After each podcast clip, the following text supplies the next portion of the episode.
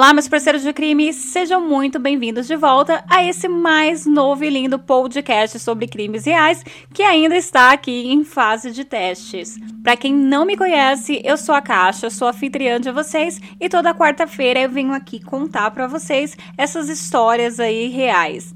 Na semana passada eu trouxe o caso da Barbárie de Queimadas, que por si só foi um caso muito difícil, e ao invés de eu facilitar as coisas para mim mesma, eu dificultei ainda mais escolhendo um caso um pouco diferente. Então, hoje aqui no podcast, eu estarei passando várias vergonhas em falar várias palavras num idioma que não é nativo meu, nem é do meu conhecimento. Então, se você fala um pouco de russo, ou se você entende russo, ou se você é russo, já fica aí as minhas desculpas antecipadas. O caso de hoje parece mais um conto do Edgar Allan Poe. Nele, a gente pode encontrar elementos de magia negra, cemitérios, mortos que falam e aparecem e muito mais. Esse é o caso do Senhor das Múmias.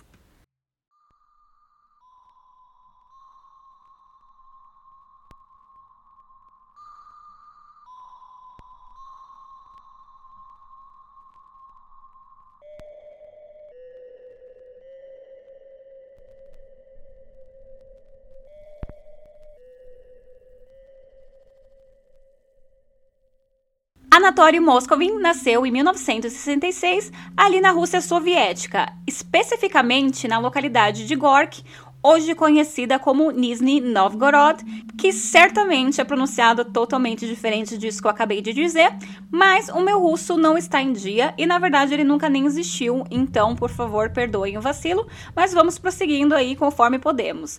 Essa Nizhny Novgorod era a quinta maior cidade da Rússia aí para vocês se localizarem melhor. O Anatoly, ele era filho de Yuri Fedorovich e Elvira Alexandrovna. E quando pequena, sua educação não foi nada fácil. Quando ele estava na terceira série, ele voltou um dia para casa coberto de hematomas, e esses hematomas aí eram resultantes de um estupro cometido por um homem desconhecido. Não está claro se ele contou ou não essa história aí do estupro para seus pais na sua infância. Porém, né, os seus pais, que não eram nada bobos, logo notaram que tinha alguma coisa estranha ali com o caráter do filho. Ele começava a ficar cada vez mais retraído. E embora seus genitores tenham ali tentado questionar ele sobre esse comportamento, né, essa mudança, quando eles tocavam no assunto, o Anatov reagia assim agressivamente. No entanto, seus pais assim não se preocuparam tanto, porque desde cedo ele era muito inteligente. Então eles simplesmente atribuíram ali a sua falta de jeito social e a dificuldade de fazer amigos ao fato da, dessa inteligência e deixaram ele ali a sua sorte. Bem sucedido academicamente, ele sempre foi o primeiro da classe, mas muitas vezes ele era intimidado por seus colegas e condenado a ficar sozinho ali vagando na escola. Moscovin sempre lutou para criar relacionamentos sociais e, por não ter muito sucesso nessa empreitada, ele gastou cada centavo que encontrou em livros enquanto aprendia línguas por conta própria. Se esses problemas da escola até ali não tinham conseguido ainda deixar cicatrizes no pobre do jovem, um incidente ocorrido em 4 de março de 1979 faria o trabalho de forma abrangente. Mais tarde na vida, ele viria a se referir a isso como um ponto de inflexão para ele, despertando o interesse tanto pelo oculto quanto pelos cemitérios que mais tarde estudaria meticulosamente, quase em nível de peregrinação. Num belo dia, com 12 anos e ainda frequentando a escola, Moscovin estava recolhendo ali papéis usados com o resto da sua classe.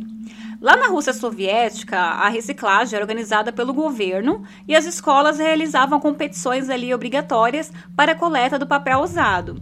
E como estava ali num ambiente bem competitivo, os alunos frequentemente se encontravam em lugares que talvez não, não devessem ir, né? Como toda criança. Apenas ali para superar seus colegas, para mostrar para seus colegas que, né, eles estavam ali para competir mesmo e para ganhar. E foi assim que o Moscovin acabou se vendo no quintal ali de um estranho os ocupantes ali daquela casa não estavam tendo um dia assim que a gente pode considerar assim muito normal. Ele acabou se vendo ali observando as duas dúzias de figuras adultas vestindo túnicas pretas, segurando velas acesas sobre um caixão e cantando músicas assim, uns hinos numa língua estrangeira. Enquanto ele tentava ali se recuar assim discretamente para ir embora, um dos ocupantes o viu e acabou segurando ele ali pelos ombros e o puxou entre o meio das pessoas, insistindo para que ele viesse beijar o rosto da criança morta que jazia ali no caixão. A criança era uma menina chamada Natasha Petrova, de 11 anos, que durante o seu banho, ao tentar agarrar ali uma toalha para sair da banheira, acabou tendo um contato com um cabo elétrico desencapado, morrendo ali instantaneamente. Moscovi se recusou, obviamente, a beijar aquela garota desconhecida no caixão. Porém, os pais dela não quiseram ouvir nenhuma negação. Ele começou a chorar, implorou para ir embora, mas ninguém parecia ouvir ele e seu desespero. Então, percebendo que não tinha outra escolha, ele resolveu se deixar levar, aproximou-se no corpo e acabou beijando ali o, o morto no caixão. O que ocorreu ali nos minutos seguintes foi descrito mais tarde pelo próprio Moscou, que disse, aspas, uma mulher, aparentemente a mãe do falecido, deu-me uma grande maçã e beijou-me na testa. Ela me levou até o caixão e me prometeu muitos doces, laranjas e dinheiro. Ela me disse para beijar a falecida. Eu comecei a chorar e implorei para que ela me soltasse, mas os sectários insistiram. Todos novamente cantaram orações em uma língua que eu não entendia, e um dos adultos puxou minha cabeça para a testa serosa da garota que vestiu o boné de renda. Eu não tive escolha a não ser beijar como fui ordenado. Fecha aspas. Moscov então beijou ali a garota sem vida três vezes na testa. Dois anéis de cobre ali que foram produzidos pela família foram trazidos e ele foi instruído a colocar um no dedo da garota e usar o outro ele mesmo, assim, numa espécie de casamento. Em seguida, ele recebeu uma cesta de frutas e uma pequena soma em rublos, como se fosse uma recompensa ali por ele ter cooperado ali naquele ritual de casamento do funeral. Então, ele foi liberado. Claro que antes, né, a família toda disse para ele não contar para ninguém o que havia acontecido pelo menos 40 dias.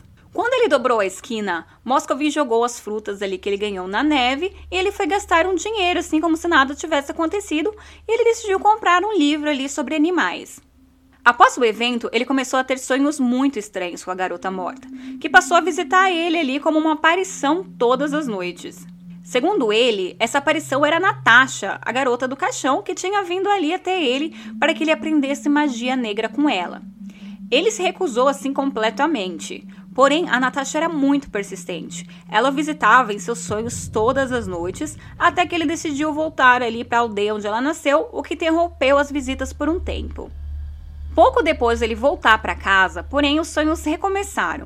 Ele contou aos pais dele finalmente sobre a Natasha e eles decidiram procurar ali aconselhamento médico para o seu filho ali que eles consideravam perturbado. O médico da família, no entanto, concluiu ali que o Moscovin estava apenas passando por aquela transição para a puberdade e prescreveu-lhe ali doses de valeriana. E para quem não conhece, a valeriana é um sedativo à base de ervas e ele é geralmente usado para ajudar ali no sono, no relaxamento e ele é fitoterápico. Você encontra ele até hoje nas farmácias, em farmácias de manipulação. Depois de um ano recebendo essas visitas noturnas da Natasha, ela finalmente se cansou aí das negativas do Moscovin, passando a adotar uma abordagem com ele totalmente diferente. Ela passou a sugerir uma cerimônia que ele poderia fazer para passar o fardo ali da sua companhia para outra pessoa. Ele então decidiu realizar aqui aquela cerimônia para se livrar dela, e ele realizou ali uma cerimônia simples que ela havia descrito para ele, usando um dente que ele obteve de um colega como componente mágico do ritual. O ritual acabou mostrando ter sido sucesso, né? Pois a Natasha nunca mais voltou depois dele. Embora a presença dela em si, como uma memória, acabou tendo um, um efeito profundo ali sobre a vida dele quando ele se tornou adulto. Ele visitava ali o local do túmulo da Natasha sempre que ele estava ali no distrito que ela foi enterrada. E este evento também abriu os olhos dele assim para o estranho mundo do ocultismo, na qual ele logo encontraria um profundo interesse. Todo esse caso ali, desde o início, desde da, do momento que ele a beijou no funeral, abriu ali o interesse dele pelos cemitérios e qual ele dizia que o atraía como um imã.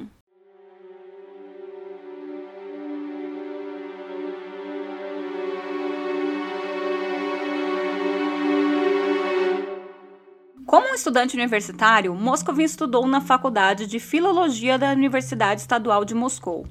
Desde muito jovem, ele se interessou por línguas e, graças aos seus estudos independentes, agora ele falava 13 delas. Simplesmente um gênio, né? Aproveitando a liberdade da vida estudantil, Moscovin se juntou ali à Sociedade de Luciferianos, um ramo teísta do luciferianismo, que abraçou muitos conceitos do caminho da mão esquerda. Ele também participou de rituais envolvendo animais mortos, passou em um teste para se tornar um praticante de magia negra e jurou celibato e abstinência, onde prometeu ali que nunca, nunca beberia ou fumaria. Naquele momento da vida dele, ele se arrependia ali amargamente de ter refutado né, os convites da Natasha e as suas promessas de ensinar a, a magia das artes das trevas, sendo que, como adulto, é, foi por esse caminho que ele se enveredou. Em um dos seus inúmeros artigos, o Moscovin relata, abre aspas, meu estranho casamento com Natasha Petrova foi útil, fecha aspas. Ele disse que isso levou ali a crença na magia e, em última instância, ao fascínio pelos mortos. Contrastando ali com esse caminho oculto em sua vida, durante o dia o Moscovin escreveu sua tese ali para o departamento da filologia céltica e alemã e após se formar começou a ensinar celtologia na Universidade de Nizhny Novgorod. Ele publicou dois dicionários de russo para inglês, bem como um dicionário de palavras estrangeiras e um dicionário de fraseologia escolar voltado para crianças em idade escolar. Seus colegas o consideravam gentil, pontual e um gênio. Entretanto, toda essa genialidade dele tinha um certo preço social, e muitos o consideravam um tanto excêntrico, enquanto outros ali o achavam bastante difícil de se conviver. Após vários desentendimentos com alguns dos funcionários da universidade, ele deixou o cargo, concentrando-se então uh, em redação e tutoria. Sua mãe, posteriormente, explicou como ele gostava de se comunicar com as crianças. Ele era popular como tutor e ensinava ali predominantemente línguas, embora também tenha dado aulas de várias outras disciplinas, como história e literatura. Moscovin também disse que queria se tornar um professor de inglês para crianças, após uma iniciativa de Vladimir Putin para promover línguas estrangeiras nas escolas.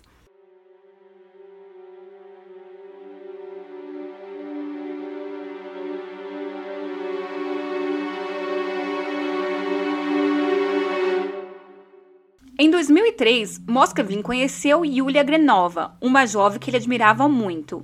Yulia era uma espiritualista focada em religiões indianas. Para ali entrou um relacionamento não sexual.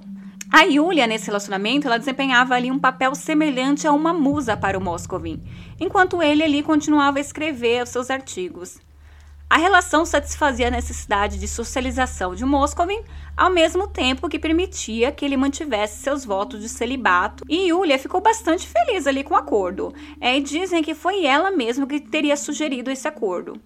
Porém, ali com o tempo, a Yulia passou a querer ter um filho, né? E não demorou muito para que o Moscovin concordasse. Dada a natureza não sexual ali do relacionamento dos dois, uh, ficava meio que impossível nascer uma criança dali. Moscov então solicitou a adoção de uma jovem em 2003. Seu pedido, no entanto, ele foi rejeitado, é, com a desculpa ali de que os ganhos de Moscovin eram muito baixos. Naquela altura do campeonato, a renda do Moscovin não estava sendo fixa e ele estava ali sobrevivendo com os pagamentos que recebia de um trabalho ali jornalístico freelancer, de uns artigos que ele publicava em vários jornais locais. Além desse pequeno salário, ele ainda morava lá na casa dos pais dele, que o sustentavam financeiramente. E, obviamente, os pais dele ali, sendo um dos sustentos do filho dele, eles não estavam ali muito entusiasmados ali com os planos do filho de uma possível adoção. O que gerou uma tensão ali na família, levando Moscovin a ameaçá-los de fazer trabalhos de magia negra com a ajuda dos mortos contra eles. Acostumada ali com esse comportamento excêntrico do filho, a mãe simplesmente disse a ele para fazer o que quisesse. No final, tudo acabou em pizza, já que o relacionamento ali com a Yulia chegou ao fim e a necessidade iminente de um filho desapareceu. Ficou ali em segundo plano. Ao invés disso, Moscovin voltou sua atenção para uma nova aventura nas estradas de Nizhny Novgorod.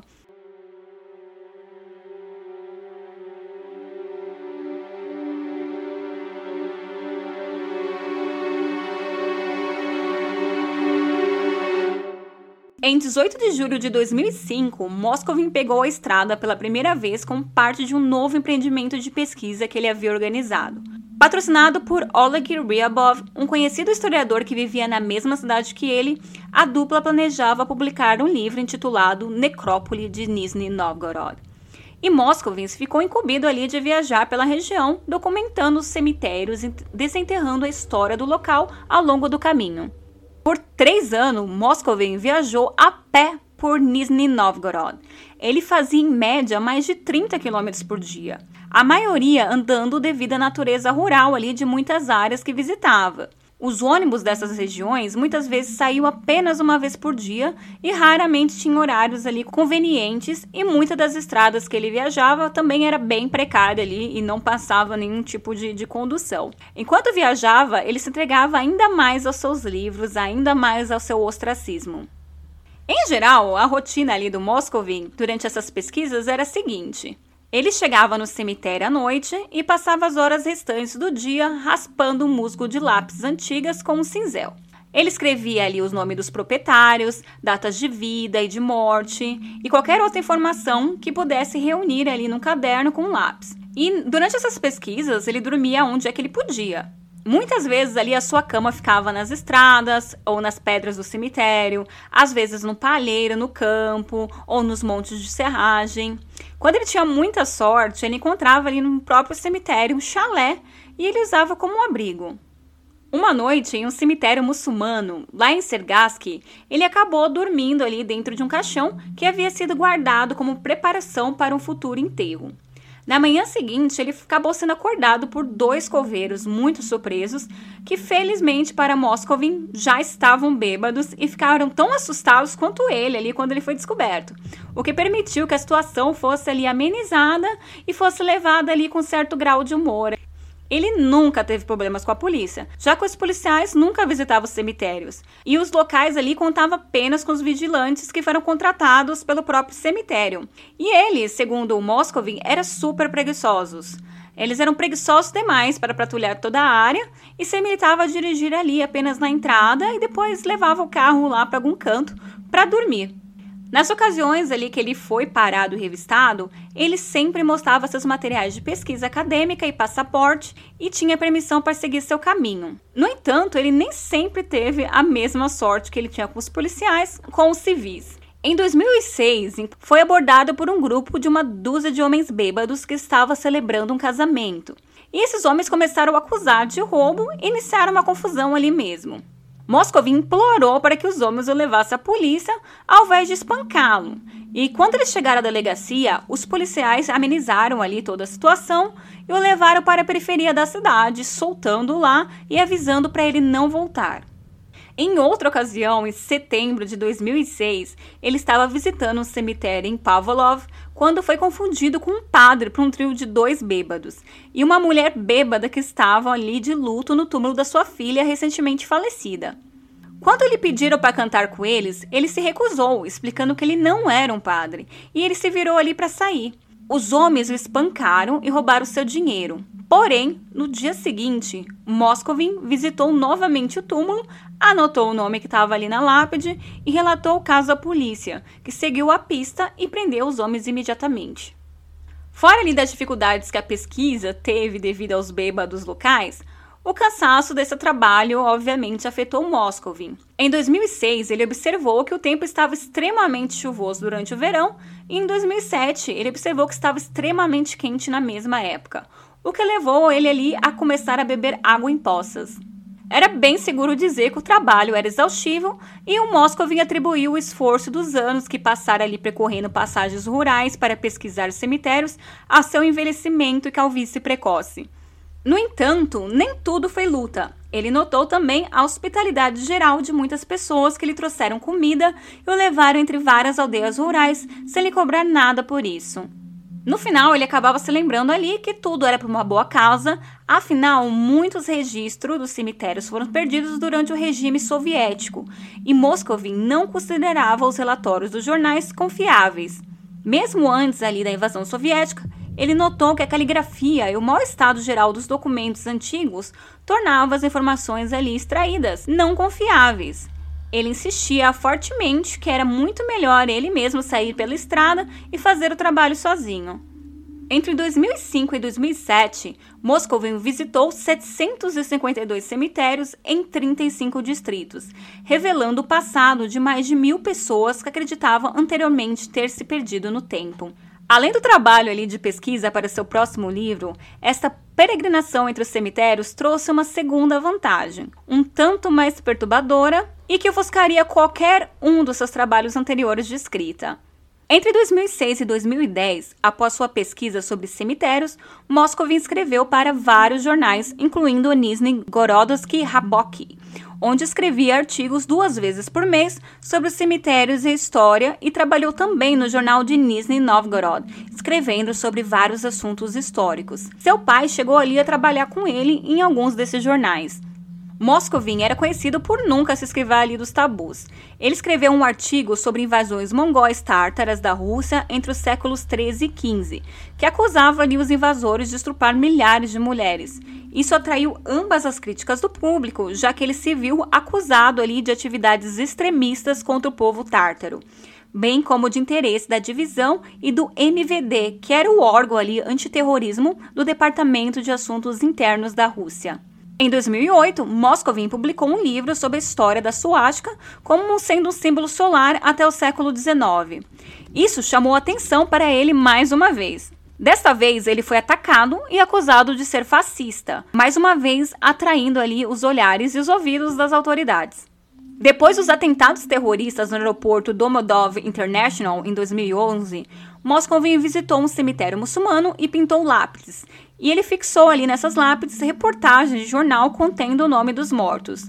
Isso ocorreu após uma onda de atividades antimuçulmanas na área e a profanação de túmulos muçulmanos ao redor da região e levou a divisão chamada E, que estava seguindo algum tempo, a agir.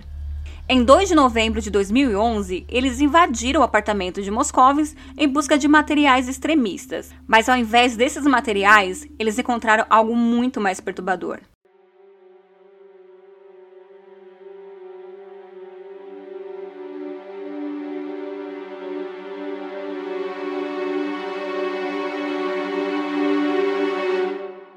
Dentro do apartamento de Moscovin, os funcionários encontraram 29 bonecas que eram ali de tamanho humano. Todas elas estavam vestidas com roupas femininas e elas eram pintadas com maquiagem rústicas. Algumas delas tinham caixinhas de músicas embutidas no peito, permitindo que elas falassem. A cena dessas bonecas apoiadas em torno do quarto de Moscovitz e também guardadas na garagem seria bastante estranha. Porém, as bonecas guardavam um segredo ainda mais sombrio. Quando a divisão E começou ali a procurar evidências de terrorismo e limpar o apartamento, eles notaram que os bonecos ali faziam barulho quando eram pegos e sacudidos.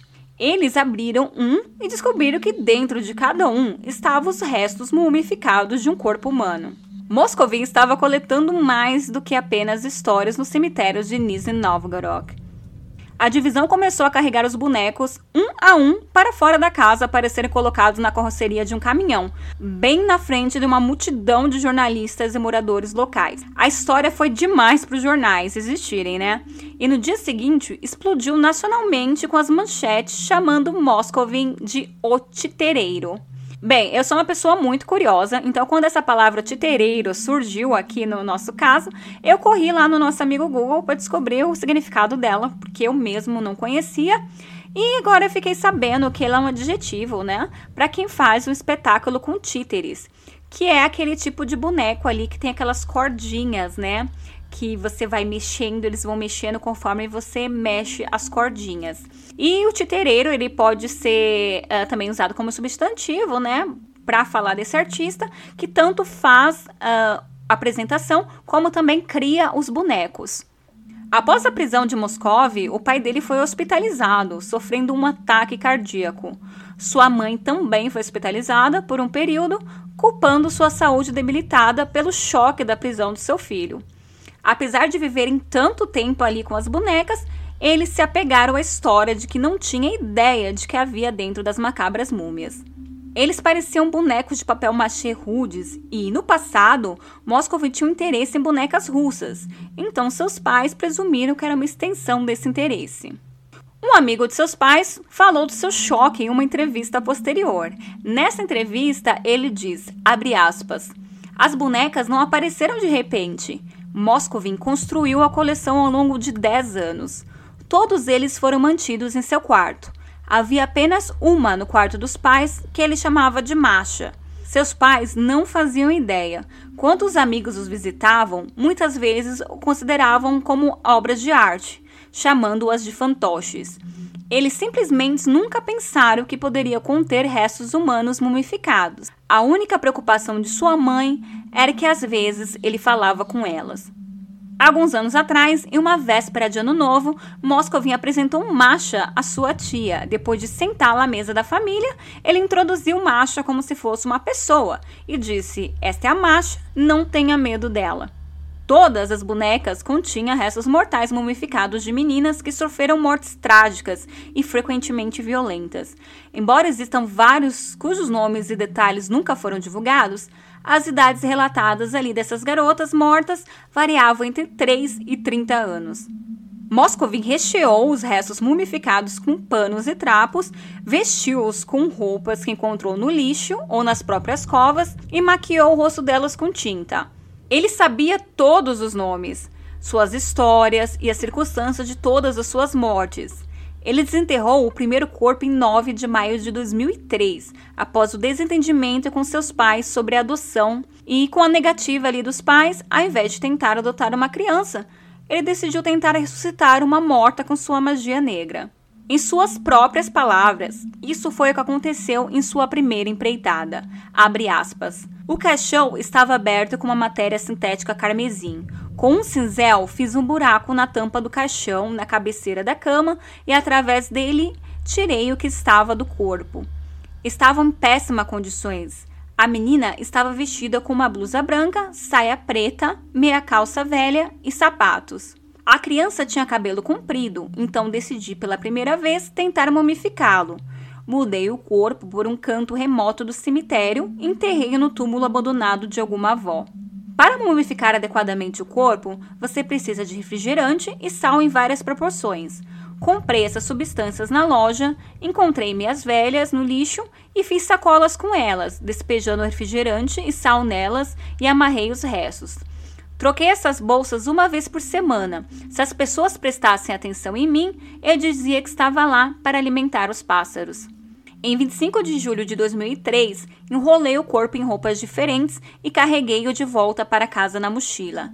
Em dois dias, restaurei o corpo, enfiei trapos dentro, costurei o corpo com fios e fiz uma máscara de cera no rosto dela e depois cobri com esmalte que encontrei no lixo. Depois disso, coloquei as roupas nela, que também encontrei no lixo. Algumas das bonecas tinham botões no lugar dos olhos, enquanto outras tinham máscaras feitas de pelúcia. Enquanto ele estava ali sob a custódia e aguardando o julgamento, o Moscovin cooperou ali com as investigações da polícia, detalhando os vários cemitérios de onde os corpos foram removidos, bem também como fornecendo o nome das meninas que ele havia exumado. No dia 12 de maio, ele deu uma entrevista a jornalistas russos explicando como e por que ele havia colecionado suas bonecas. Na entrevista, ele disse, abre aspas, o que acontece é que estou praticando magia negra. Queria reanimá-los. Tive pena dessas crianças que ainda podiam viver. Eu os mantive para que, quando a ciência aprender a lutar contra o câncer, ele possa revitalizá-los mais tarde. A genética está se desenvolvendo agora muito rapidamente. Senti pena de todas essas crianças. Eu sou um especialista em estudos célticos e estudando a cultura céltica, percebi que os druidas tinham uma tradição de se comunicar com os espíritos dos falecidos dormindo em túmulos. Quando estudei a cultura dos povos da Sibéria, especificamente a cultura dos antigos Yakuts, lá também encontrei uma prática semelhante. Também comecei a dormir sobre os túmulos de crianças que gostavam de mim. Os espíritos das crianças falecidas vieram até a mim. Consequentemente, eu verifiquei se eram demônios que vieram ou se eram espíritos. Eu coletei todas as informações que pude, então, se possível, verifiquei essas informações. Eu estava convencido de que os espíritos das crianças mortas realmente vieram até mim. No começo, eu dormia nas sepulturas. Depois, me ajustei porque não era conveniente dormir ali. Em vez disso, carreguei os corpos para onde seria conveniente dormir sobre eles Comecei a secá-los e levá-los para casa. Isso foi feito de uma forma muito inteligente e lenta, um de cada vez, para que ninguém soubesse disso. Estudei a teoria, a tecnologia de mumificação de todos os livros disponíveis, estudei as escritas egípcias antigas, fui a Moscou especialmente para estudar isso. O jornalista continua perguntando o que ele fez ali enquanto as mantinha em sua casa. Abre aspas. Eu conversava com elas. Tínhamos uma hierarquia, nossa própria linguagem, tínhamos respectivamente nossas músicas, tínhamos nossas próprias férias, tinha nossa própria paz interior. Meus pais não viram quase nada disso. Eu não deixei ninguém entrar nesse mundo. Via de regras, meus pais saíam de casa no verão, saindo em abril e voltando em outubro. Naquela época, estávamos envolvidos nesse mundo. Acho que eu realmente explorei tudo que eu poderia explorar nessa área da magia negra. Porém, para ser honesto, tive meus filhos favoritos. Eu planejava manter meus amados filhos em casa de qualquer maneira. Dos que eu menos gostava, planejava levá-los para a garagem e eles moravam lá na garagem. Eu não os desfigurava, não os desmembrava, apliquei todo o meu trabalho com delicadeza, carinho, educação, até tentei não xingar na frente dessas crianças. O fato é que eu sofri muito com a solidão, principalmente durante o verão, quando meus pais não estavam e quando levavam o gato. Eu sentei, eles tinham buracos sobre os olhos, mostrei desenhos animados para eles, toquei canções infantis, eu mesmo cantei canções para eles, canções infantis comum que eu cantaria quando tivesse uma filha viva. Depois comemos juntos, ou melhor, comi, apenas ofereci comida, como é a tradição celta ou Yakut. Tenho estudado psicologia infantil há cerca de 10 anos, preparando-me para a criação de uma criança. Tenho experiência de comunicação com crianças vivas e minhas aulas particulares. O que eu faria com os filhos vivos, faria com eles. Eu os tratei como se estivessem vivos. Eles estavam apenas temporariamente mortos. Fecha aspas.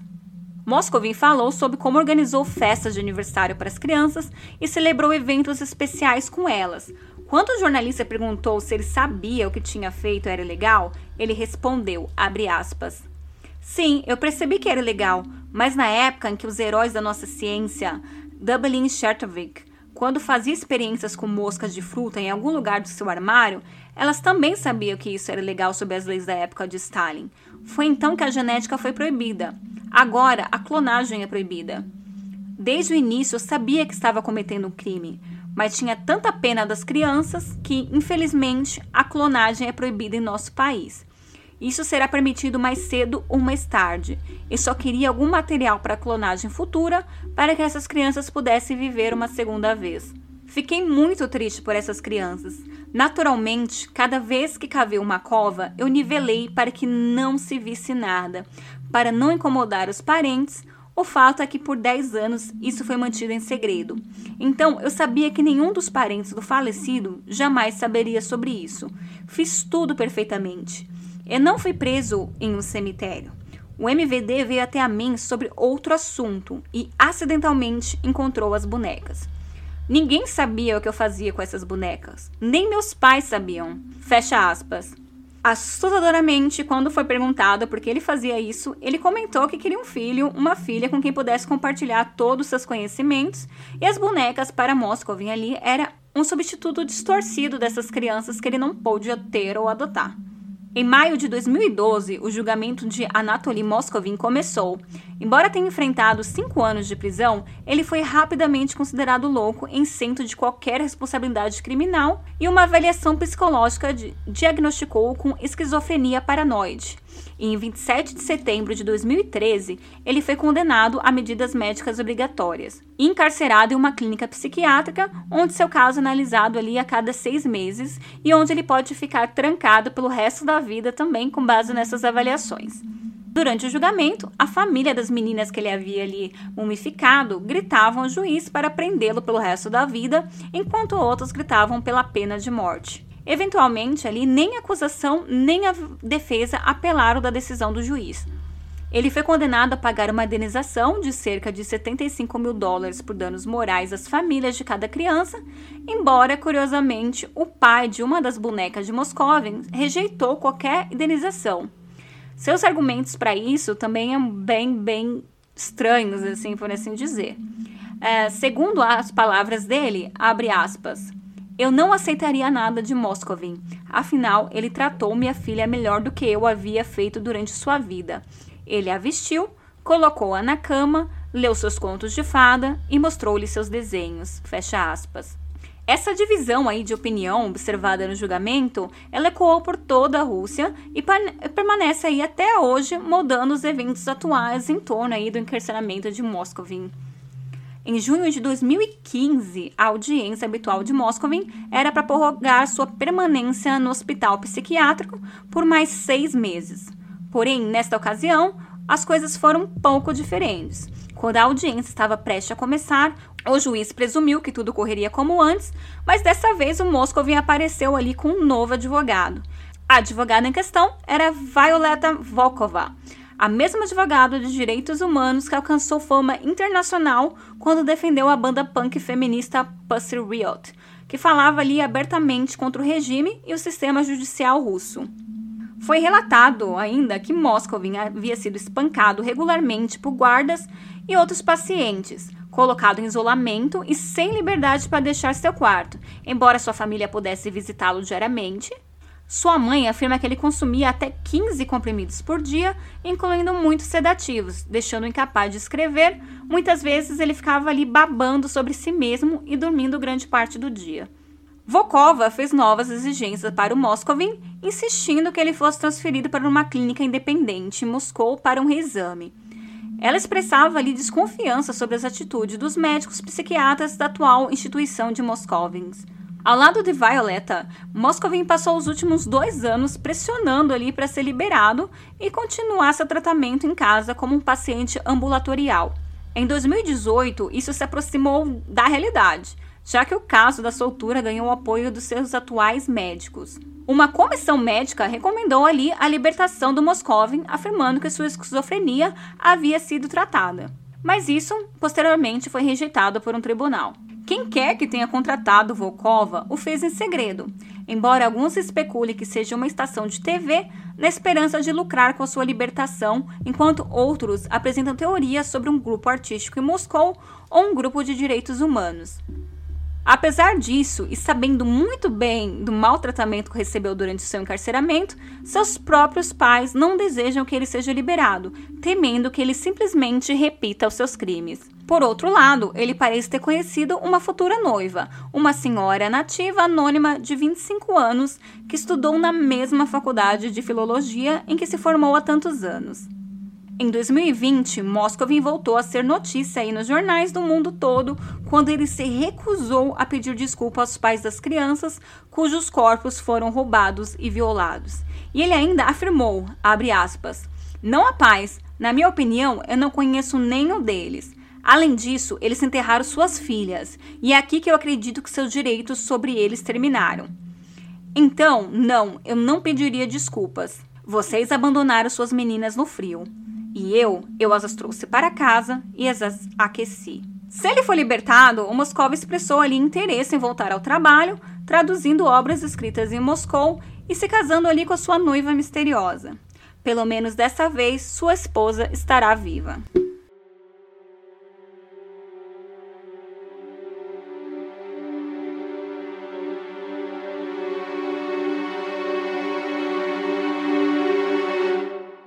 Então, esse é o caso de hoje. É um caso também muito pesado, tá? As fotos desse caso vão estar no nosso blog junto com esse roteiro, mas eu recomendo descrição para ver essas fotos, que apesar de não mostrarem partes de corpos tal, mesmo assim eu acredito que sejam tanto quanto perturbadoras assim quando você sabe da real história. Agora que vocês já sabem, é tarde demais para ver essas fotos. Talvez, se vocês não, não soubessem desse caso, é, vocês conseguiriam encarar aquelas bonecas de boa, achando que era apenas uma arte de mau gosto. Esse é mais um caso que é bem, bem, bem difícil você pesquisar, porque aqui no Brasil é, ele foi noticiado de uma forma muito superficial, não com muitos detalhes da vida. Então, para poder contar essa história para vocês, para criar uma timeline, porque a minha forma favorita de contar os casos é criando uma. Eu percorri ali as terras gringas e eu fui bem a fundo pesquisando em outros países.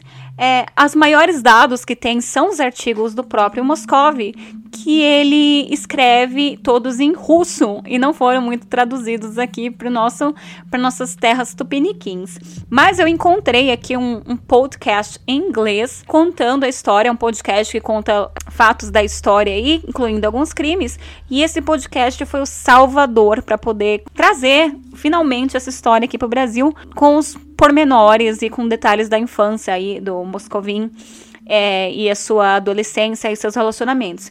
Esse podcast ele vai estar tá ali nas minhas fontes. Eu sempre vou recomendar para que vocês ali cliquem nas fontes e leiam os artigos de pesquisa, porque afinal, né, eu fui a chupinheira que foi lá estudar esses casos aí e criar o meu próprio texto. Então, 80% desse texto ele foi extraído aqui de um podcast chamado Dark Histories ele conta aí o caso da, das bonecas russas, como ele chama, e ele é bem detalhado também para quem fala inglês. Essa é, é, a parte ruim, ele é só em inglês. Então, para quem entende inglês, pode ir lá ouvir que é muito bom. E foi assim o, o podcast que ajudou muito na criação, além de outros artigos também que eu consegui que trouxeram uma timeline básica aí do caso. Então é isso, roteiro está no blog, as fotos também, e na descrição aqui do episódio você encontra o meu perfil pessoal através do meu perfil pessoal no Instagram e pelo blog você pode sugerir casos para serem gravados aí no futuro, né? Espero que não muito distante. Lá você encontra o meu canal no YouTube também, que eu tenho planos de trazer esses casos que eu estou escrevendo aqui e narrar para vocês também em vídeo numa versão mais resumida.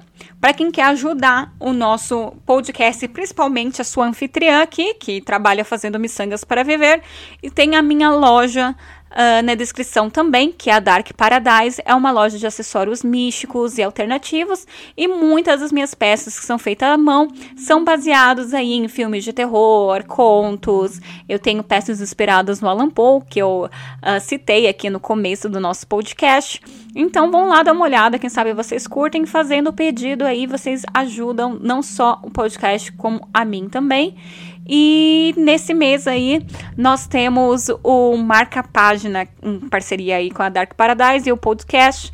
É, vocês recebem o Marca Página em todas as compras. Próximo roteiro já está pronto. Semana que vem eu vou voltar com um caso brasileiro dessa vez e eu vou ficar aguardando aí as sugestões de vocês para os próximos casos, tá bom? Então é isso. Vejo vocês na semana que vem, meus queridos parceiros de crime.